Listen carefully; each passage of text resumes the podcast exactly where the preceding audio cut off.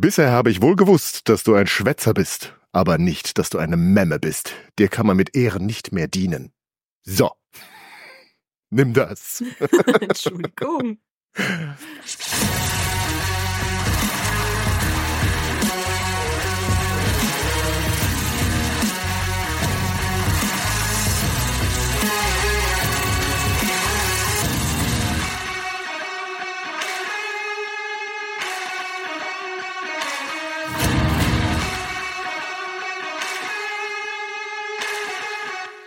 Ja, hallo Solveig.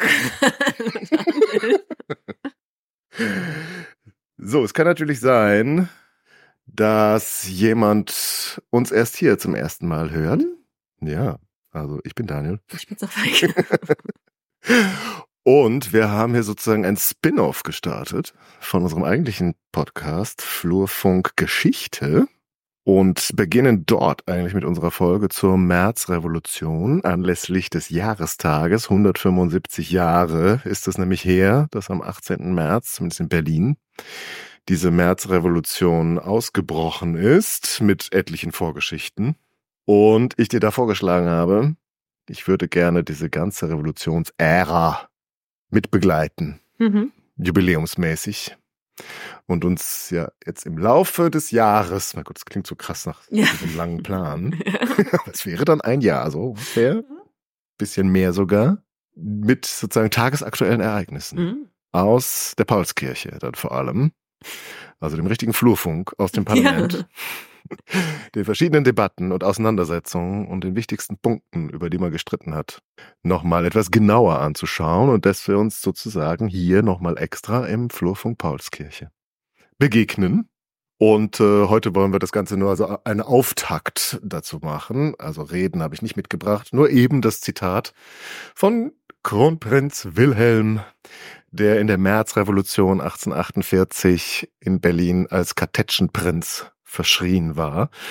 Und dann, nachdem, naja, das Militär sich zurückziehen musste, dann erstmal nach London ist für eine Weile, dass die Berliner ihn vergessen. Das haben sie allerdings nicht getan. Also man war wenig begeistert, als er dann doch wieder kam. Und er regt sich auf über seinen älteren Bruder, der damals auf dem Thron sitzt, nämlich Friedrich Wilhelm IV., über den wir in unserer Folge bei Flurfunk Geschichte über die Märzrevolution schon einiges besprochen haben. Aber genau das ist die Situation, weshalb die Revolution erstmal obsiegt und man tatsächlich Wahlen zulassen muss. Und parallel, während diese ganzen revolutionären Ereignisse stattfinden, gab es ja schon in Heidelberg so das Treffen vieler berühmter Vordenker, die sich Gedanken darüber gemacht haben, wie man denn das Ganze jetzt schriftlich fixieren könnte demnächst. Und die dann andere berühmte Vordenker, Publizisten, Juristen, Journalisten, Philosophen eingeladen haben, sich doch am 31. März in Frankfurt am Main zu treffen. Warum eigentlich Frankfurt? Warum nicht Berlin? Was, was hat Berlin mit Deutschland zu tun? Wie darf ich denn das bitte verstehen? naja, Frankfurt ist ja die alte ähm, Königswahlstadt, Mhm. wo der König, der deutsche König gewählt wurde und dann in Aachen gekrönt wurde. Das hat sich eben schon recht früh ausgebildet, diese zwei Orte als Orte der legitimen Herrschaft. Und wenn man nicht in Frankfurt gewählt wurde, wenn man nicht in Aachen gekrönt wird, hat man ein Problem. Und Das später gilt fürs Mittelalter oder Ja. auch schon noch für die Neuzeit? Nee, nee, das- also es geht fürs Mittelalter. Aber wird er nicht und- auch in Frankfurt gekrönt nachher? Ja, ja, genau, da wollte ich jetzt drauf Entschuldige hinaus, dass ja Mhm. im Spätmittelalter diese Kaiseridee mit der Königsidee zusammengeführt wird. Also Mhm. wir haben vorher, man hat den deutschen König, der muss dann nach Rom, wird dann vom Papst zum Kaiser gekrönt. Irgendwann schaffen sie das ab, weil sie denken, das ist totaler Quatsch. Und sagen, wenn du gewählter König bist, bist du auch erwählter Kaiser. Und dann führen die das in einem Schritt durch und fahren nicht mehr nach Rom und lassen Mhm. sich auch nicht mehr durch den Papst krönen. Das machen dann Einzelne noch, um nochmal so besonders ihre Macht zu zeigen. Aber eigentlich ist es ab dem Spätmittelalter äh, der gleiche Bums.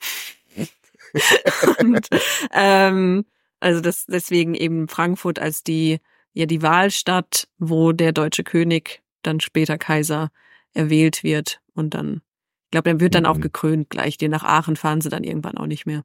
Ja, und Frankfurt ist eben auch der Sitz des Bundestages. Mhm. Also das ist die wichtige Institution des Deutschen Bundes. Ja, Den haben wir da- auch erklärt in der Folge in Flo Genau, Geschichte. aber ich bin ja auch der Meinung, dass sie sich eben extra nach Frankfurt hingesetzt haben. Deswegen. Weil, Weil der Frankfurt Deutsche Bund da einfach, ist. Nein, Oder?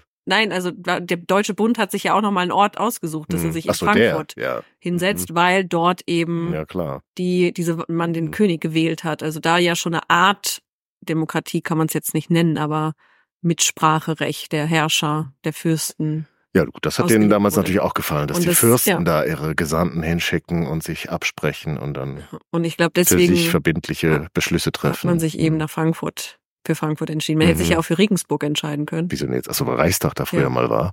Aber Okay. man hat sich halt, und ich gehe mal davon aus, weil dort die Königswahlen Hm. stattgefunden haben. Na, ist halt auch schön mittig. Ja, ist auch eine schöne, eine schöne Stadt. Okay. Ja, damals vielleicht. Damals schon. Genau. Und dort treffen sie sich eben ab dem 31. März, ich glaube, irgendwie über 500 Leute. hm. Kann man sich überhaupt nicht vorstellen, also wie man die so schnell da irgendwie zusammengekloppt hat. Also innerhalb von drei Wochen haben die es geschafft, irgendwie alle zu erreichen und tatsächlich dazu zu bringen, da aufzulaufen. Und Hm. wahrscheinlich waren es doch ein paar mehr, als man gedacht hat. Weil man wollte sich natürlich in dem Kaisersaal Hm. auch treffen, wo dann, was war da, die Wahl Die Wahl und auf dem Römer Krönung. stattgefunden hat. Die Krönung auch. Mhm. Hat man das nicht in der Kathedrale gemacht? Da gibt es auch einen Dom in Frankfurt. Ja, aber ich glaube, die haben das das muss doch in der Kirche passieren. Das stimmt, da hast du recht. Vielleicht haben sie auch nur gewählt. Aber irgendwie hatte ich, habe ich das auch so im Kopf. Wobei es dass kann ja auch sein, dass er erst, dass man dem da die Krone schon gegeben hat, aber er dann in die Kirche zum Salben gegangen ist. Ja, das oder kann so. sein. Manchmal oder- ist das ja auch getrennt. Ich oder weiß nicht, wie dass- das Ritual da war. Ich weiß ich auch nicht. Oder dass Mhm. sie die Krone da aufbewahrt haben vielleicht. Also irgendwie verbinde ich auch Mhm. mit diesem Kaisersaal die Krone. Also Mhm. oder man hat dort vielleicht auch die Krönung, die Prozession angefangen. Aber es ist halt schon ein bisschen merkwürdig, dass diese Revolutionäre Ja. in die Kaiserstadt gehen, nach Frankfurt, in den Kaisersaal, wo man doch denkt, Leute, Ja, aber sie wollen ja irgendwie gemeinsame Identität schaffen. Sie wollen ja irgendwie deutsch sein. Und es gibt zu dieser Zeit das Einzige, was die Deutschen verbindet, ist das, das deutsche Kaisertum, Königtum. Was sonst, was ist denn sonst deutsch in der Zeit? Mhm. Was schafft deutsche Identität außer das? Ja, das wird jetzt sozusagen deren Aufgabe sein, genau das zu definieren, ähm, wobei die natürlich jetzt schon eher konkrete Forderungen noch aufstellen und sie bereiten halt etwas vor. Äh, die bleiben da auch gar nicht so lange, also irgendwie so eine Arbeitswoche. Also am 4. April sind sie schon fertig, weil sie im Grunde nur das überlegen, wie die künftige noch zu wählende deutsche Nationalversammlung beschaffen sein soll, wie die zustande kommen soll und worüber die dann zu reden hat. Aber ich finde es schon krass, dass also, ich habe mich immer gefragt, vorher nie nachgeguckt, wer eigentlich dieses Vorparlament ist. Hm. Also es ist völlig undemokratisch, einfach so, als würden wir zwei jetzt beschließen, wir holen uns noch ein paar Leute, lass uns mal in drei Wochen dort äh, treffen und überlegen, wie dann eine deutsche Nationalversammlung beschaffen sein soll. Also einfach nur deren Fame. Ja. Nee, ich bin die- dafür. Die mach dazu legitimiert hat. Ich bin da voll für. Ja, super. also niemand hat diese Männer gewählt, niemand hat ihnen einen Auftrag gegeben. Ja gut, das kann man jetzt Die haben sie den, selbst berufen. kann man von den Königen auch sagen. Die hat auch niemand gewählt. Da würde Friedrich Wilhelm jetzt aber sehr entschieden widersprechen. Nee, die sind von Gott berufen. Ja, und eben. so sind die auch von Gott berufen. Eine Offenbarung erhalten. Damals in Heidelberg scheinbar. Ja, auf jeden Fall haben sie eine Aufgabe formuliert für die künftige verfassungsgebende Nationalversammlung.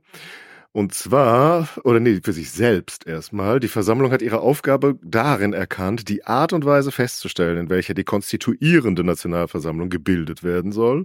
Sie hat dabei ausdrücklich ausgesprochen, dass die Beschlussnahme über die künftige Verfassung Deutschlands einzig und allein dieser vom Volke zu erwählenden konstituierenden Nationalversammlung zu überlassen sei. Das ist sehr, sehr freundlich, dass Sie das ja nicht gleich mit übernommen haben.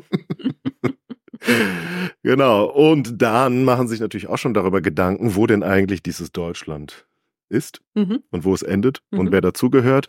Und da gibt's ja damals vor allem so ähm, ein großes Thema, über das, das wir schon mal kurz angesprochen haben, damals in dieser Folge, und zwar Schleswig. Ah, Schleswig, staatlich und national mit Holstein unzertrennlich verbunden, ist unverzüglich in den Deutschen Bund aufzunehmen und in der konstituierenden Versammlung gleich jedem anderen deutschen Bundesstaate durch frei gewählte Abgeordnete zu vertreten.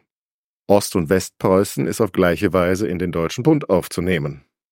Das ist nämlich auch interessant, dass also deutsche Staaten damals über Territorien verfügen. Hm. Und das sind jetzt keine getrennten Territorien, sondern Ost- und Westpreußen ist natürlich ganz klar ein Teil von Preußen, einfach nur Hm. Provinzen im Königreich Preußen, Hm. aber sie gehören nicht zu dem Deutschen Bund. Also die Anwendung sozusagen, was der Deutsche Bund beschließt, gilt dann nicht in Ostpreußen.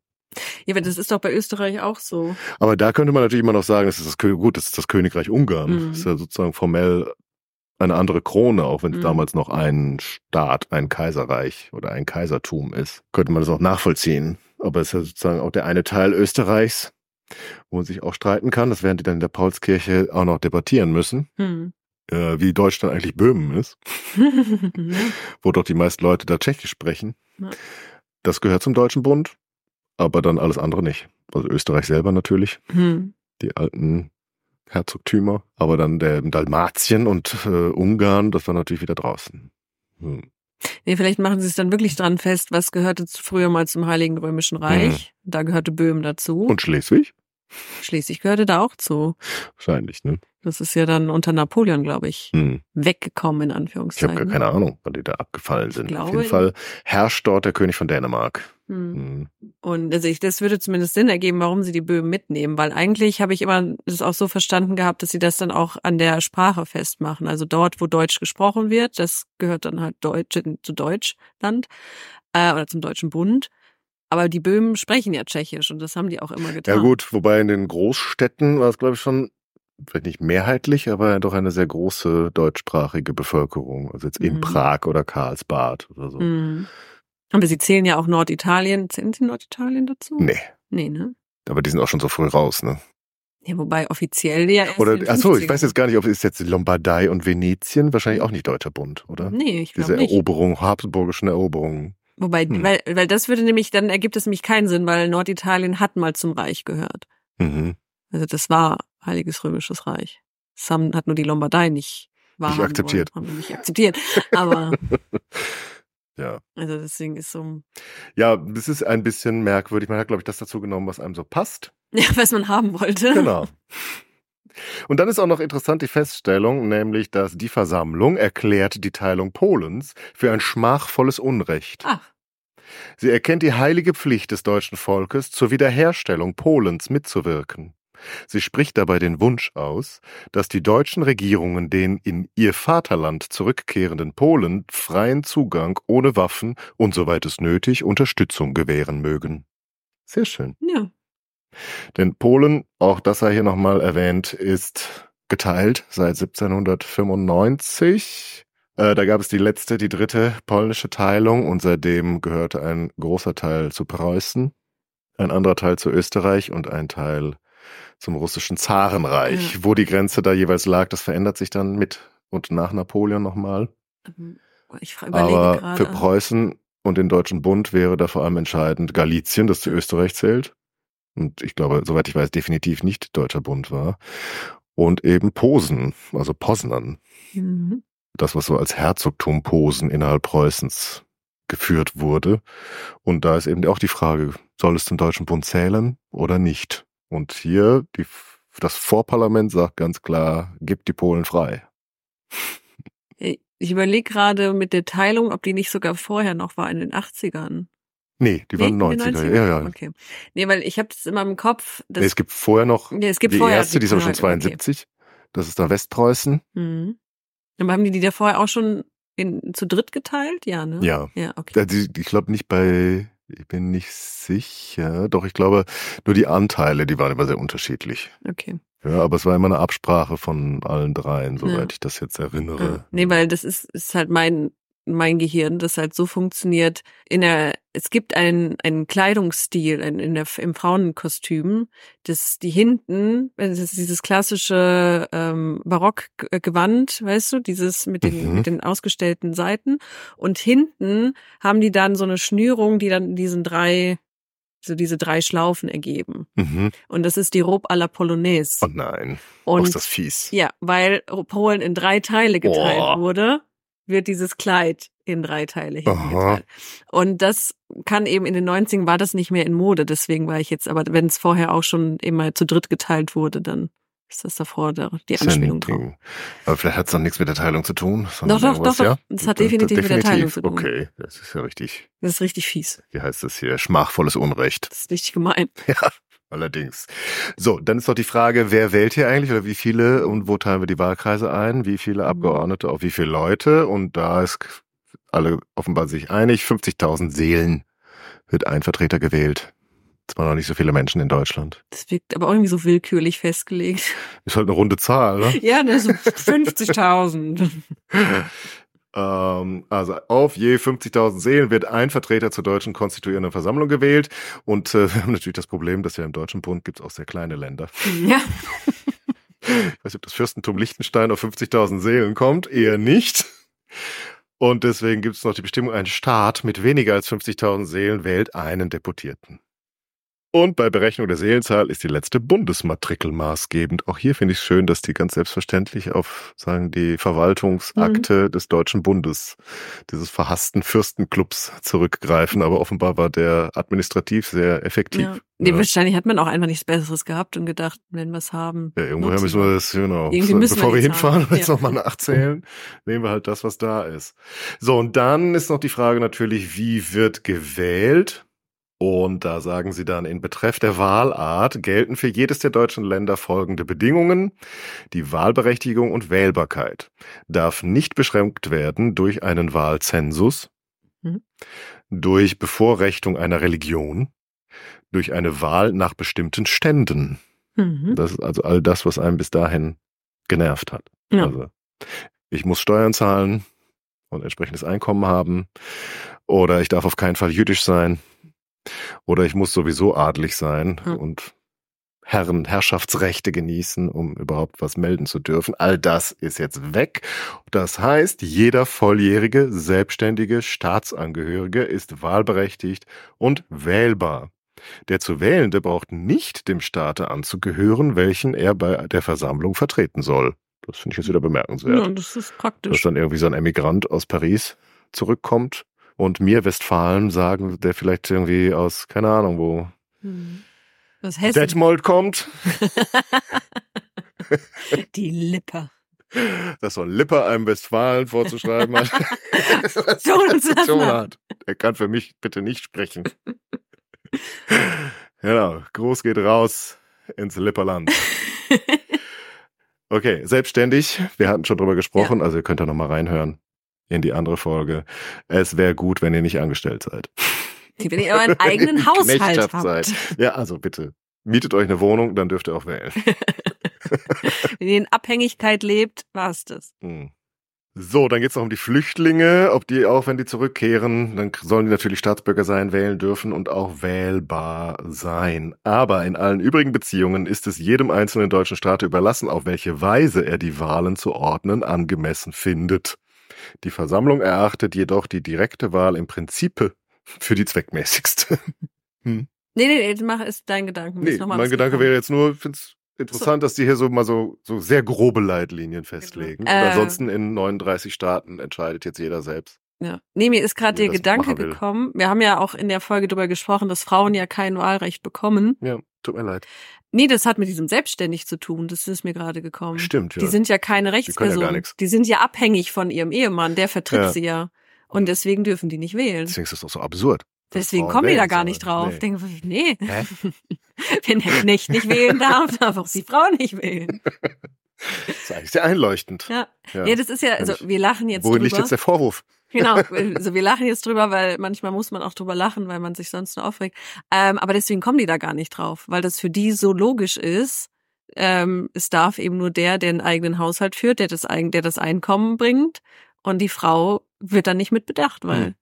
sie ist ja abhängig von ihm, rechtlich und finanziell. Und deswegen kommen die, haben die diese Haben wir das mal geklärt? Ja. Ja. Versteht man das Ja. auch wenigstens. Genau. So, das ist klar natürlich, dass sie sich auch in Frankfurt treffen werden. Und zwar mittlerweile, die sind auch hier tatsächlich, diese Vor Vorparlament war ja auch ein bisschen zu groß für den Kaisersaal. Hm. Also haben sie diesen symbolischen Ort verlassen und sich einfach mal pragmatisch umgeguckt, wo man denn hingehen könnte. Und wahrscheinlich in den Dom hat sie keiner reingelassen und der ist wahrscheinlich auch so unpraktisch architektonisch dafür und es halt zu sehr und dann haben sie sich was gemütlicheres gesucht, aber es ist eben tatsächlich eine Kirche, nämlich die Paulskirche, nach der wir jetzt hier unseren Spin-off benennen. Und wenn wir also Paulskirche sagen, dann meint man damit immer eben diese konstituierende Nationalversammlung, weil die dann dort eben auch ihren Sitz hat. Schöne, mhm. große, runde, aber irgendwie auch gemütliche Kirche im Zentrum von Frankfurt. Ja, ich hatte das auch immer so gelesen, dass die das eben mit diesem Rund auch so toll fanden, weil normalerweise Klar, sind Kirchen ja. ja. nicht rund und dann mhm. so nach dem Motto, jetzt sind wir wie die Senatoren früher in Rom, sitzen wir auch in ja, die gibt's schon. Guck mal, wir haben in Berlin auch eine runde Kirche. Hedwigskathedrale. Ja, aber Sie waren ja jetzt nicht in Berlin. Ja. Sie wollten nur, nicht nach Berlin. Es gibt auch runde Kirchen. Auch schon damals. Aber nicht so viele, tatsächlich. Ja. Ja, in Frankfurt wahrscheinlich auch nur eine. Ja, ja, das war ja irgendwie der, also es wurde, kam gerade so ein bisschen in Mode, im Barock kam das so auf, äh, dass sie dann rund bauen. Und ja, es sind meistens auch eher protestantische Kirchen, ja. die dann so gebaut sind, glaube Ja, ich, wobei oder? so im 17. Jahrhundert sind es die Kommunität oder so, ja, die Auslegung der Bibel, damit alle was mitkriegen. Ja. ja, aber ich hatte das eben, also diese Paulskirche war ja auch gerade erst fertig gebaut. Hm. Und irgendwie hatte ich das so gelesen, dass sie das halt, weil es sie so auch so ein bisschen an Rom erinnert hat. Mhm. Und dann also wie die Senatoren sitzen jetzt hier. Und dann legen sie auch noch einen Termin fest, hm. bis wann, nicht bis wann die Wahl sein muss, aber bis wann die äh, Leute in die Paulskirche dann einziehen, die Nationalversammlung. Und zwar ist das Wahlgeschäft von den einzelnen Staaten in der Art anzuordnen, dass die Nationalversammlung am 1. Mai des Jahres ihre erste Sitzung halten kann. Also ein bisschen Termindruck ist auch dabei. Und für die Zwischenzeit gibt es dann einen sogenannten 50er-Ausschuss, der da für die praktischen Belange vor Ort zuständig ist. Wahrscheinlich sind das die 50, die irgendwie keine Lust hatten, nach Hause zu fahren oder einfach davon ausgegangen sind, ich werde eh gewählt, bleib schon mal da und beschäftige mich weiter, zum Beispiel mit den Wahlzetteln, äh, mit den Einladungen und allem, was an Orga-Kram für die Nationalversammlung eben vorbereitet werden muss. Und dann gibt's aber eben eine Gruppe von Leuten, die auch in diesem Vorparlament waren und denen das alles irgendwie zu lame war und irgendwie zu bürokratisch und die gesagt haben, so, ich will aber jetzt sofort Republik. Ich will jetzt wählen. Ich will jetzt wählen. ich keinen Bock mehr darauf, hier auf diese ewigen Debatten und schon gar nicht mit euch. Und vor allem haben sie gemerkt, ähm, sie sind in der Minderheit und sie können sich eh nicht durchsetzen da. Und dann haben gesagt, dann mache ich nicht mehr mit. Ich gehe jetzt hier weg. Und der berühmteste ist eben Friedrich Hecker. Und Friedrich Hecker, der hat nach ein paar mehreren Stationen, glaube ich, hat es dann bis Konstanz geschafft, sich erstmal zurückzuziehen weil er dann nicht mehr so wohl gelitten war, übrigens auch bei den revolutionären Kolleginnen. Und von Konstanz aus hat er sich schon mal gedacht, ich muss es zumindest in Baden schaffen. Und dann hat er seine Badenser, Badener, wir sind uns hier uneinig. Nee, ich glaube, was die, die richtige Bezeichnung ist. Also ich glaube, die Bad, heute nennen sie sich Badener und unter Hacker, das, da waren es nämlich die Badenser. Also ich habe letztens noch jemanden gefragt, der daherkam und der wollte, glaube ich, lieber Badenser genannt. Ja, aber ich glaube, das hat diese Verbindung, also diese Oder nur die nur die Badener dürfen unter sich Badenser ich, sagen. Nein, ich, ich glaube, diese Konnotation hat mit dieser mit dem Hacker zu tun, dass ja. die Anhänger sich dann Badenser genannt haben so, und, und, deswegen mögen manche Badener das nicht so genannt zu werden, weil hm. das hat hm. so den den Liedergeruch der Revolution. Den Liedergeruch oder den Ludergeruch? Genau, auf jeden Fall versucht er dann von dort einen, oder er startet einen Marsch Richtung Karlsruhe. Es geht immer mit einem Marsch los. Ja. Der Marsch auf Karlsruhe mhm. von Friedrich Hecker, wo viele auch, wie gesagt, seiner revolutionären Kollegen denken, du hast doch irgendwie einen Knall. So soll ich da jetzt hinlaufen? Ja, also ich meine vor allem, ja, jetzt lass uns doch mal, wir sind doch jetzt hier schon so weit. Also jetzt lass uns doch bitte mal diese konstituierende Versammlung wählen und die dann entscheiden, was sie wollen. Nur weil das nicht nach seinem Geschmack war. Äh, ja, aber so ist das nicht ich mal. will aber jetzt. Ja, so ist es nicht immer in so einer Gruppe so, wir haben das doch jetzt, können wir das bitte jetzt einmal ver Nein, ich will das, wie ich das will. Aha, so einer war das. Genau, also so renitent. Wenn ich das nicht so krieg, wie ich das will. Der will es einfach nicht einsehen. Und deswegen trifft er dann natürlich auch auf preußische und hessische Truppen irgendwann. Und ich glaube, er hat es nie bis Karlsruhe geschafft. und muss dann zusehen, dass er da wegkommt. Äh, und äh, ja, man ihn da nicht festsetzt. Ja, flüchtet erstmal in die Schweiz und später sucht er dann, versucht er ein neues Glück in den Vereinigten Staaten, wie so viele, die da 48 nicht das durchsetzen konnten, was sie eigentlich vorhatten oder dann mit dem Ausgang nachher nicht zufrieden waren. Und du hast mich daran erinnert, dass das Ganze sogar besungen wurde. Und da gibt es sicher auch jetzt verschiedene Versionen zu verschiedenen Zeiten. Aber ja, es ist nicht allzu lang. Vielleicht schauen wir uns das mal an. Ja. Ja. wenn die Leute fragen, lebt der Hacker noch, könnt ihr ihnen sagen, ja, er lebt noch. Und dann folgt der Refrain, er hängt an keinem Baume, er hängt an keinem Strick. Er hängt nur an dem Traume der deutschen Republik. Soweit so schön. Ja. Das mag er ja tun. Und dann wird's aber so richtig so revolutionär. Fürstenblut muss fließen, knüppelhageldick und daraus ersprießen die freie Republik. Ja, 33 Jahre seit dem Wiener Kongress, wehrt die Knechtschaft schon, nieder mit den Hunden von der Reaktion. Das war der Metternich wahrscheinlich. Ja. Und der Prinz Wilhelm, der hier sich über seinen Memmebruder aufregt. Drei, dritte Strophe, schmiert die Guillotine mit Tyrannenfett, schmeißt die Konkubine aus des Fürsten Bett. Ja, 33 Jahre währt die Knechtschaft schon nieder mit den Hunden von der Reaktion. Wenn ihr wissen wollt, wieso das hier um Konkubinen geht, könnt ihr euch auch nochmal hier unsere Flurfunkgeschichte Folge angucken. Da geht's nämlich um die Rolle, die spanische Huren geht es um Konkubinen. Konkubinen dabei spielen. Aber ehrlich gesagt, ich bin doch ganz froh, dass Friedrich Hecker nicht äh, bis Karlsruhe gekommen ist. Oder in der Paulskirche irgendeinen nennenswerten Einfluss erlangt hat, wenn man hier Guillotine mit Tyrannenfett schmieren ja, möchte und knüppeldick das Blut vergießen soll. Nein, also. Guter französischer Tradition. Ja, also stellen wir uns Herrn Hecker als den deutschen Robespierre vor. Ja. Aber wir wissen alle, was mit Robespierre passierte zum Schluss. Ja gut, ob der jetzt äh, hätte von mir aus hätte auch in die USA gehen können. Robespierre? ja. Auf jeden Fall finde ich. Äh, Aber ja, hat er denn gehört äh, doch wohl eher zu den bürgerlich-konservativen Liberalen, die äh, nur mit dem Kopf schütteln angesichts dieser Vorkommnisse. Äh, hat er denn in den USA dann irgendwas noch gerissen oder hat er da dann einfach? Ich weiß gar nicht ehrlich gesagt, wie viel er da gerissen hat, aber er hat er hat sich da sicher wohlgefühlt. er musste ja auch nicht so viel Heimweh haben, denn natürlich ist das da schön noch äh, die Migrantengruppierung ja. sprachlich, kulturell auch homogen in ihrer jeweiligen Bubble. Und er hatte aber so freiwilligen Chor aufgestellt von deutschen Freiwilligen, in den die USA. für sein Idol Abraham Lincoln hm. und die Nordstaaten die Sklaverei beseitigen und dann mitgekämpft im Sezessionskrieg. Ja. ja. Aber ich kann jetzt nicht mehr sagen, nee. ob er da, wie wohl gelitten er da war. Ja. Aber er hat weiter gekämpft. Er hat auf jeden Fall weiter gekämpft, wobei da gut musste, gut, gab auch noch bestehende Verhältnisse, die man ja. verändern musste, genau.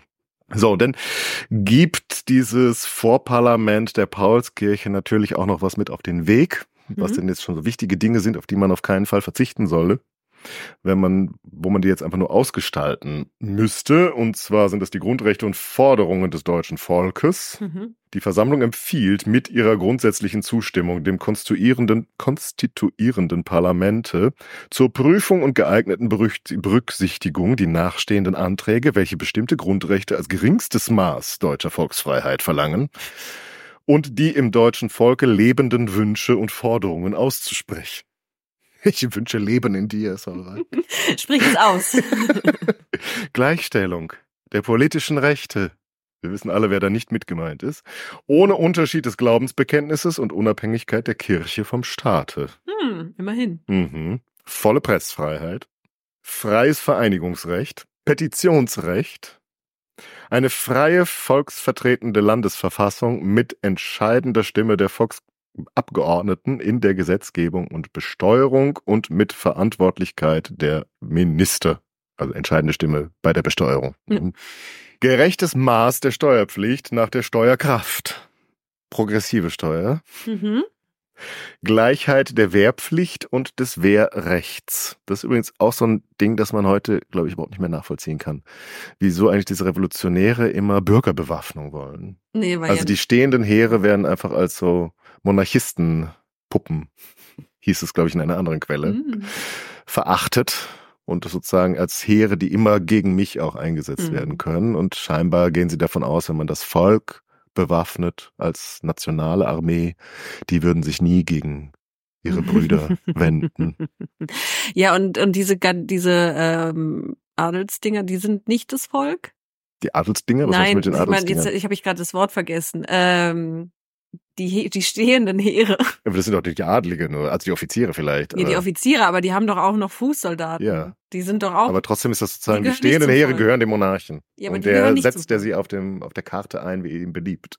Ja, aber die sind doch ja trotzdem bewaffnetes Volk. Das Ich, war weiß, du, ich, ich kann das auch nicht so ganz begreifen, worum es denen dabei geht. Nee, also gut, ist das ich- Volk soll halt die Waffen in der Hand halten, damit wahrscheinlich kein Monarch ja. Naja gut, ich kann verstehen, dass sie sagen, wenden kann. äh, wir wollen nicht, dass die Offiziere nur adlig sind, sondern dass Aber das ist ja eigentlich schon passiert. Ich meine, natürlich sind die mehrheitlich immer noch adlig, Ja. aber im Prinzip seit den Kämpfen gegen Napoleon gilt ja doch eher Leistungsprinzip. Also wenn du zeigst, was du kannst, kannst du auch aufsteigen. Das schaffen Mhm. halt viele nicht. Ja, ich glaube, aber ich bin schon. Aber theoretisch ja, ist es möglich. Ja, theoretisch, aber die werden ja trotzdem da ihre Seilschaften drin haben, dass dann trotzdem Ja, der. Gut, das also- bleibt ja nicht, das ist ja, Ja.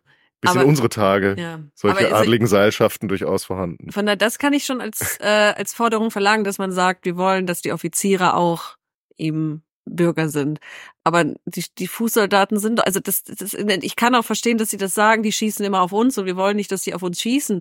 Aber sie, es sind ja Bewaffnete, es ist ja das bewaffnete Volk, das ist ja der Gedanke dahinter. Also Aber es gibt ja offenbar so, so die Vorstellung, dass zu dem mündigen Bürger, als Staatsbürger, gehört auch, dass ich das Recht habe, eine Waffe zu tragen. Und das ist ja das, was uns irgendwie aus den Vereinigten Staaten wollte bis heute so entgegenschlägt. So, das, ja, und wir wissen, in welchem Zustand sich die USA deswegen befinden. Also, das ist jetzt nicht unbedingt nachahmenswert.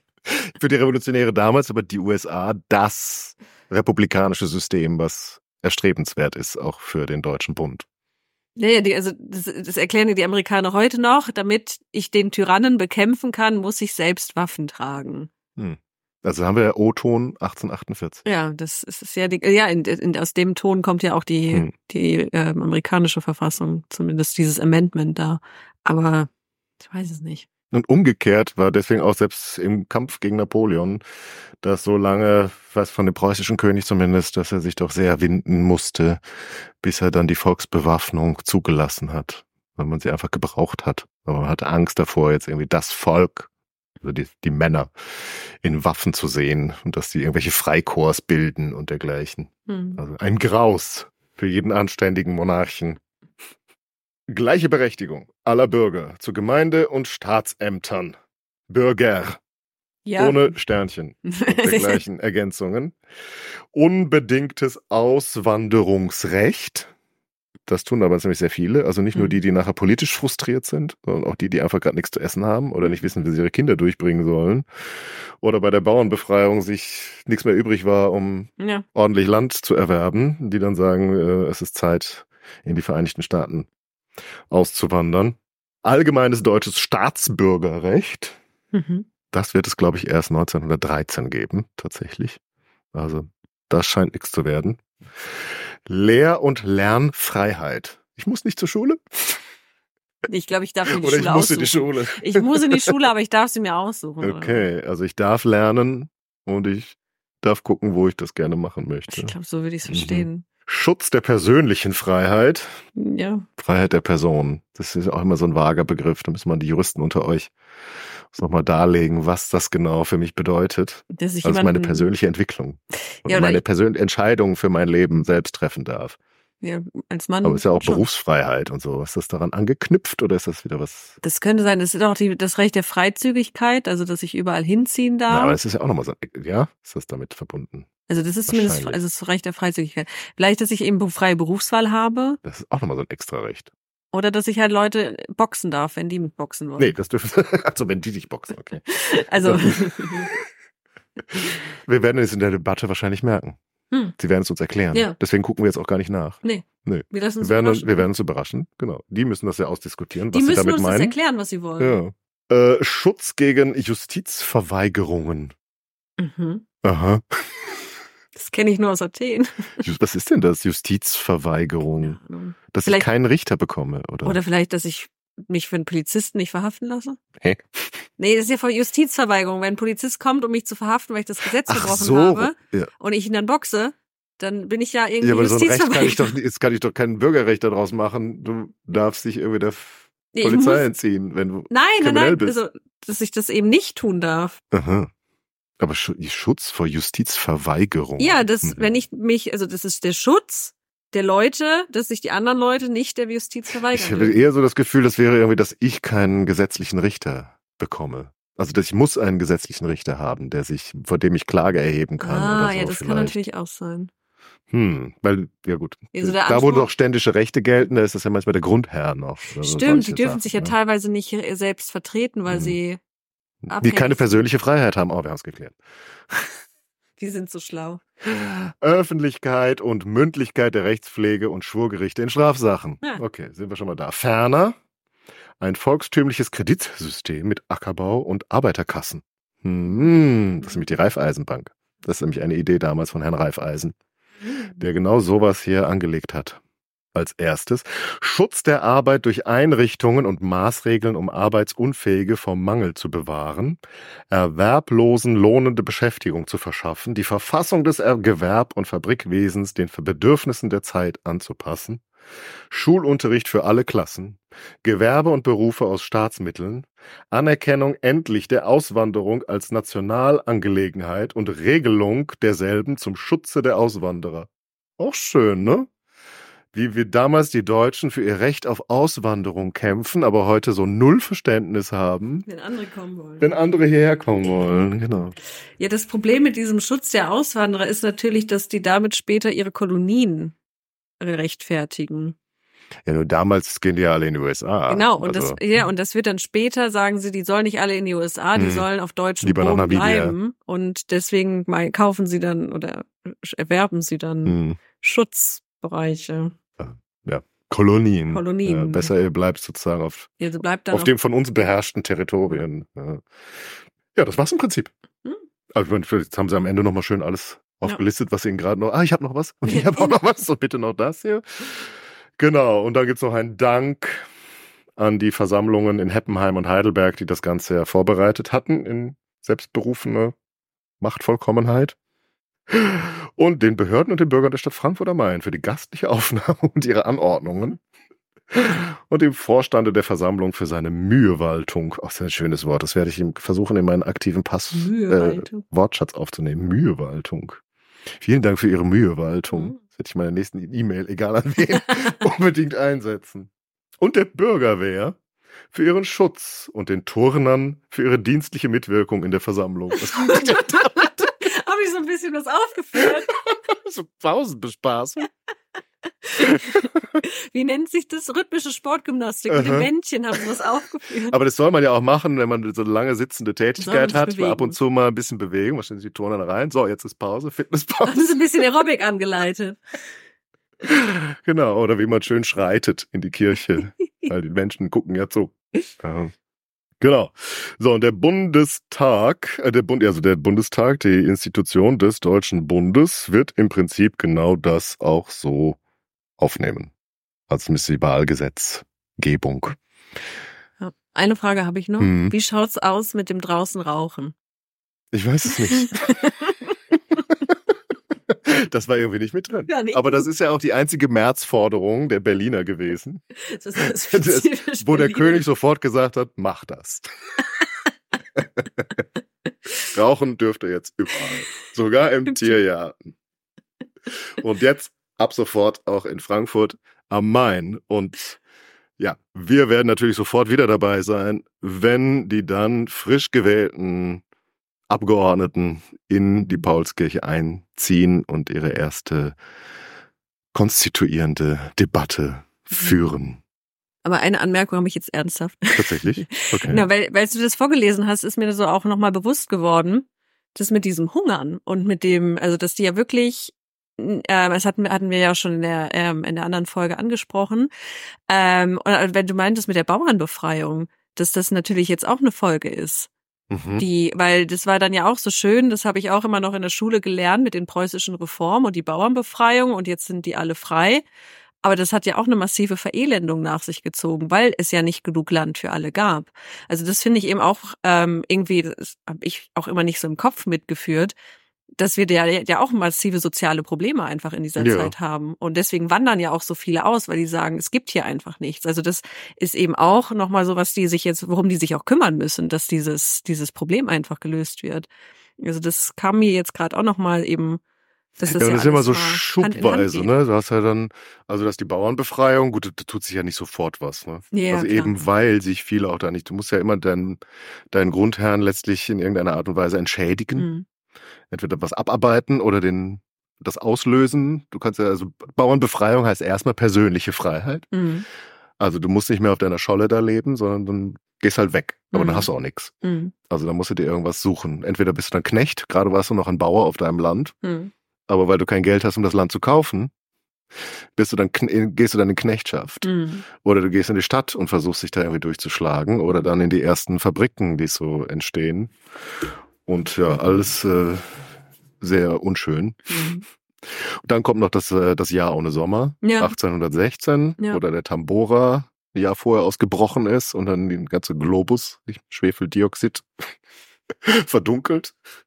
Ja, und dann kommen noch diese Missernten. Und dann kommen die Missernten in den 40er Jahren, Ja. gibt es auch noch äh, überhaupt eine Wirtschaftskrise und die Missernten dazu. Also es ist einfach richtig scheiße. Ja. Deswegen ist das so ein Riesenthema, wie kommen wir hier raus? Ja. Also entweder machen wir es jetzt hier besser oder die, die keinen Bock haben zu warten, die müssen wenigstens das Recht haben, äh, das Land zu verlassen. ja. Also das finde ich eben wahnsinnig spannend, dass das eben dieses, diese Auswanderung eben so, Ja, das habe ich jetzt auch, war mir auch ist. überhaupt gar nicht klar, dass Ja. das so, ein, so eine Ja. Forderung ja. ist. und warum wandern die aus? Weil sie eben das Problem haben durch die Bauernbefreiung. Also das es zieht sich dann da doch nochmal so nebenbei durch, was man einfach nie auf dem, auf dem Schirm hat. Also natürlich hat man so, ja, Karlsbader Beschlüsse und politische Unfreiheit, aber dass da parallel eben auch wirklich diese, diese Verelendung Hm. äh, der Bauern stattfindet, das habe ich, also so Also hätten sie vielleicht die Revolution des Adels zulassen sollen. Mhm. Es gibt damals auch so die, die Grundbesitzer, die sich nämlich auch dachten, 1848, so jetzt hat der König einen schwachen Stand. Jetzt könnten wir vielleicht mal das zurückdrehen, was Mhm. an Reformen da zwischenzeitlich passiert ist. Also so jemand wie Herr von der Marwitz in Preußen, der träumt schon wieder davon, äh, Herr auf seinem Land zu sein und sozusagen ständisch halten und walten zu können über seine Bauern. Äh, das ist sozusagen seine Motivation, da 1848 sich auf so einen Tisch zu stellen und irgendwie mitzureden. Das ist sehr Hm. skurril. Auch die wäre Ideen es vielleicht auch eine Lösung gewesen. Ja. Verunfreien wir die Bauern wieder. Also, wir holen sie wieder rein. Ja. Oder der berühmte Herr von Bismarck, der es auch nicht fassen konnte, dass Friedrich Wilhelm hier äh, alles zugibt und er dachte, der ist doch Gefangener in seinem eigenen Schloss, den müssen wir befreien. Und er versucht hat, den Wilhelm und die Auguste zu überreden, mit der Potsdamer Garde jetzt loszumarschieren, Berlin zu kanonieren und da wieder für Ruhe zu sorgen. Hm. Ja, es ist doch schön, dass es jetzt in diese gelenkten Bahnen geht. Ja. Wobei natürlich, während die da in der Paulskirche sitzen, äh, das gar nicht so, erstens in der Kirche nicht besonders ruhig zugeht. Überraschenderweise. Dann stehen ständig vor der Kirche irgendwelche Leute, die sich da nicht repräsentiert fühlen. Wie der Hacker. Wie der Hacker zum Beispiel. Oder diese Frauen. Äh, durchaus auch mal. Und natürlich in den Residenzen gibt's immer noch, auch noch weiter. Also es gibt ja noch parallel auch noch Nationalversammlungen, was weiß ich, in Sachsen wahrscheinlich, in Bayern vermutlich auch, Hm. auf jeden Fall in Preußen, Hm. mit denen man sich irgendwie auch noch äh, in eins setzen muss. Aber wir konzentrieren uns mal auf das, was für ganz Deutschland verhandelt wird in Frankfurt am Main, in dieser Paulskirche, aber natürlich in, oft auch Bezug nimmt auf Ereignisse, die da in anderen Teilen Deutschlands parallel noch stattfinden. Hm. Und wir hoffen, euch interessiert das auch so sehr wie mich. Solberg hat nämlich, die tut hier so wieder, aber der hat in der Pause, die wir vorhin hatten, zugegeben, dass wir es alles total langweilig finden. ja, weil das ist halt alles so parlamentarisch gesetzt. Das ist der, nicht der Grund, warum ich Geschichte gemacht habe. Ich möchte nicht über Gesetze Gibt's aber im erlassen. Mittelalter nicht. Da, wo du normalerweise dich mit beschäftigst. Ich mache auch andere Sachen, aber irgendwie so Legislatur finde ich irgendwie tatsächlich immer nicht so. Also natürlich, wenn man sich dann näher mit befasst, dann findet man auch die interessanten Sachen dahinter. Aber wenn man erstmal so drauf guckt, denkt man so, oh, das sind doch nur lauter Männer, die da im Kreis sitzen und Gesetze erlassen. Warum soll ich mich damit beschäftigen? Aber natürlich macht, ist es eigentlich auch interessant, das mal Aber du machst doch anzugucken. Rezeption und Manövrierst Ja. und so. Die nehmen doch auch Dinge auf. Ja, deswegen, ich fand es jetzt gerade, hatte ich auch sehr viel Spaß. Also ich Siehst war, ich fand es auch wahnsinnig Und das ist genau das Ziel, Ja. was ich erreichen möchte mit Flurfunk Paulskirche. mich zu begeistern. Dich und mich selbst auch nochmal dafür zu begeistern. Indem wir uns einfach konkret wirklich angucken, was Personen damals gefordert haben, worüber die da gestritten haben ein Jahr lang und was die eigentlich denken über die Dinge, die wir eben gerade aus den Aufgaben dieses Vorparlaments mitgenommen haben. Und das werden wir jetzt sehen im nächsten Jahr. Und das heißt, kommt wieder zurück, wenn die Paulskirche zusammentritt, also spätestens am 1. Mai. Mhm.